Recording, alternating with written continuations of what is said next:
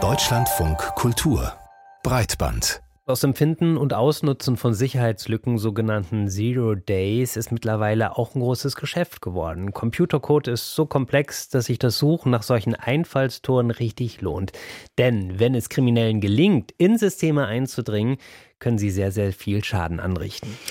Daten kopieren, verschlüsseln und die Unternehmen damit erpressen etwa. Das ist unter dem Namen Ransomware bekannt. 2017 gab es den bis dahin größten Ransomware-Angriff weltweit, und zwar den Virus WannaCry.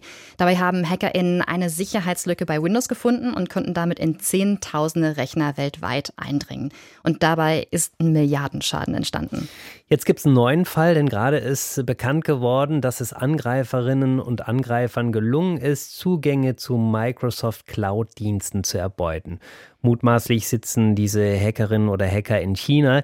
Was sie genau mit diesen Schlüsseln ausrichten konnten, darüber hält sich Microsoft bedeckt. Wir haben mit der Technikjournalistin Eva Wolfangel gesprochen. Sie hat nämlich den Fall recherchiert und sie hat uns erklärt, was man über den Hack überhaupt weiß. Ja, was die erbeutet haben, das ist ganz spannend, weil ähm, das lange gar nicht klar war. Also Microsoft hat ähm, nämlich nur sehr häppchenweise zugegeben, was da auf dem Spiel steht. Anfangs schien es so, als wenn die einfach nur einen Zugangsschlüssel, einen Schlüssel, mit dem sie quasi äh, in ein Konto eindringen können, also ein E-Mail-Konto.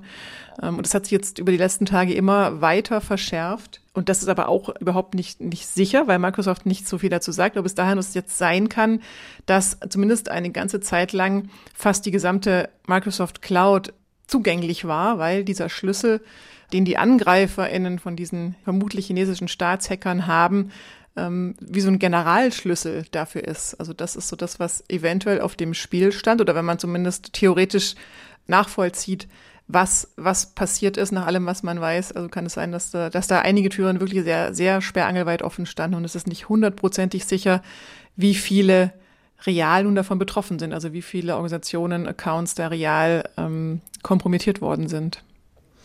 Ja, kann man tatsächlich sagen, Tag der offenen Tür eigentlich bei Microsoft. Und man fragt sich dann natürlich betroffen, wie kann einem solchen Unternehmen sowas passieren?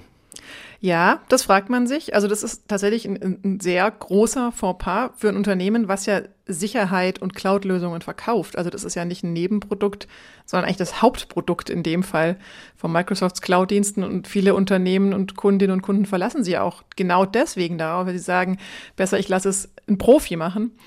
Ähm, sie wurden, sie haben es ja nicht mal selber bemerkt, sondern wurden von einer US-Behörde darauf hingewiesen, die wiederum gesagt haben, in, in, in den Log-Dateien, also so Protokolldateien, in diesen Dateien sehen wir verdächtige Zugriffe auf unsere E-Mails. Und nur so ist das Ganze wohl ins Rollen gekommen. Also ja, man fragt sich tatsächlich, wie kann das passieren? Die Antwort äh, hat vielleicht Microsoft, aber hat auch noch nicht, hat die Antwort auch noch nicht gegeben. Jetzt könnte man ja sagen, ähm, es ist nun mal total praktisch für Unternehmen und Behörden zum Beispiel, dass man, wie Sie jetzt sagen, die eben die Sicherheits- und Cloud-Dienste, aber auch Mail-Accounts, Office-Programme, Videotools, was da alles drauf liegt, dass man das alles in einem System hat, in diesem Fall von Microsoft. Ist das eben einfach nur total praktisch oder ist es ein Riesenproblem, weil dieser Hack ja zeigt, dass so eine Zentralisierung von Diensten gefährlich ist? Das zeigt dieser Angriff sehr deutlich. Gleichzeitig ist die Antwort natürlich nicht so eindeutig, die man darauf geben kann, weil natürlich oft auch argumentiert wird, gerade diese großen Unternehmen sind ja Profis, die investieren viel Geld, äh, die haben echte Fachleute, wenn es um Kryptographie und, und Sicherheit im Internet geht. Also es gibt durchaus auch Argumente dafür, sich eben gerade den Großen anzuvertrauen. Gleichzeitig sieht man aber auch, natürlich auch in der Geschichte, dass es, es gibt unglaublich viele Angriffe auch, oder auch staatliche Akteure sind nicht unglaublich, aber auch einige sehr, sehr große äh, Angriffe von staatlichen Spionen, und zwar sowohl aus Russland als auch aus den USA und von anderen Ländern, die nur deswegen erfolgreich waren, weil sie eben Microsoft Sicherheitslücken gefunden haben. Von daher, ja, ist die Antwort ist nicht eindeutig. Natürlich sollte man sich davor hüten, wenn man sagt, ich mache es lieber diverser, ich verteile all meine Anwendungen auf verschiedene Unternehmen, dann gerade eins zu nehmen, was, was nicht so viel in Sicherheit investiert, was dann unsicher ist, weil da hat man natürlich auch nichts gewonnen. Aber es ist schon so, das zeigt natürlich auch die Erfahrung und die jüngere Geschichte, dass ähm, auch die AngreiferInnen, äh, gerade die, die staatlichen Angreifer, die gut ausgestattet sind, äh, dass die natürlich bei Microsoft sehr, sehr genau schauen mit sehr viel Ausdauer, weil natürlich bekannt ist, dass sie damit auch großen Erfolg haben, wenn sie durchkommen. Also wenn man so eine Lücke in Microsoft findet, hat man halt Millionen Computer auf der ganzen Welt, in die man eindringen kann. Das lohnt sich natürlich besonders, großen Aufwand zu investieren. Also in dem Fall gibt es so diese zwei Punkte. Also eine ist, man muss sich darauf verlassen, dass Microsoft sicher ist und dass sie es wirklich gut machen. Und das andere ist, ja, es ist, man kann sich darauf verlassen, dass da aber auch sehr genau hingeschaut wird und eben immer wieder mit Erfolg leider auch von kriminellen und staatlichen Hackern. Ja, und da fallen einem ja auch gleich noch andere Unternehmen ein, also Apple zum Beispiel oder Google. Und wenn man jetzt sagt, okay, da gucken jetzt vielleicht eben Hacker oder staatliche Hacker besonders genau hin, heißt das dann im Umkehrschluss, ein letztlich richtig sicheres Angebot gibt es gar nicht? Ja, also das ist, genau, so viel ist sicher. Absolute Sicherheit gibt es nicht. Genau, letztlich muss man tatsächlich abwägen für sich persönlich und vielleicht auch als Unternehmen. Wenn man sich dann entscheidet, also ich, ich weiß von einigen, die sich entschieden haben, jetzt zum Beispiel dann mehr mit Linux zu machen als Betriebssystem, weil halt Microsoft eben auch sehr, sehr viele ähm, ja, Sicherheitslücken hatte in letzter Zeit. Aber natürlich auch, weil mehr danach gesucht wird. Ja, man, das ist nicht unbedingt so, dass Microsoft besonders schlecht ist.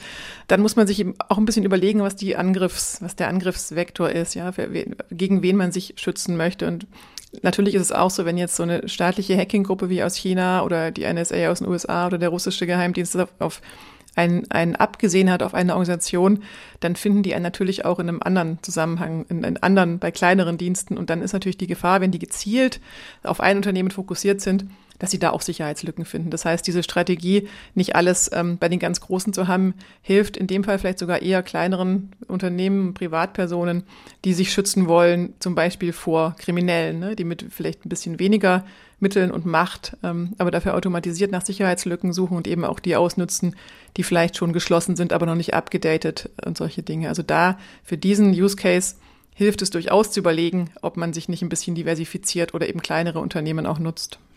Das sagt die Technikjournalistin Eva Wolfangel über die Sicherheitslücke bei Microsoft. Und wir haben auch gesprochen über diese schwierige Frage, bei welchem Unternehmen bin, bin ich dann eigentlich am meisten geschützt? vor Hacking-Angriffen. Und ähm, Tim, ich habe mich jetzt äh, gefragt die ganze Zeit, wie, wie siehst du das denn? Bist du verunsichert dich das, dass man nirgendwo wirklich sicher ist? Oder bist du entspannt, eben weil man weiß, dass man nirgendwo wirklich sicher ist, irgendwie so wie im normalen Leben? Nee, so entspannt bin ich da eigentlich nicht, muss ich zugeben, denn äh, seit Jahren verweigere ich mich eigentlich ein wenig, meine Bilder zum Beispiel, also Fotos in eine Cloud äh, hochzujagen. Mhm. Also mein äh, Telefon läuft voll und ich muss immer wieder löschen oder eben das auf irgendeine Festplatte rüberziehen, weil ich tatsächlich solche Cloud-Dienste da nicht gerne nutze, da es ja auch natürlich immer wieder auch irgendwelche Leaks gegeben hat, wobei man da auch sagen muss, oft saß das Problem natürlich vor dem Endgerät, weil Leute oft keine sicheren Passwörter gehabt haben und das natürlich dann irgendwelchen Menschen einfach gemacht hat, an die Daten zu kommen. Ne? Ja, Wie ist das bei dir? Ja, gute äh, Passwörter auf jeden Fall. Ähm, das also mal von der Seite, das versuche ich auf jeden Fall zu verhindern durch einen Passwortmanager, der verschlüsselt äh,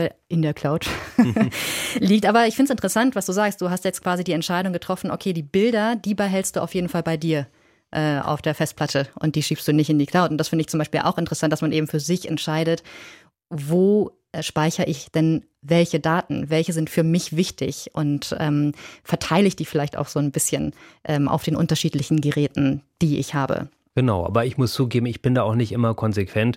Zum Beispiel in meinem Geldbeutel habe ich auch alles dabei, was wichtig ist. Müsste man ja von der Logik dann auch irgendwie so ein bisschen mehr verteilen. Ne?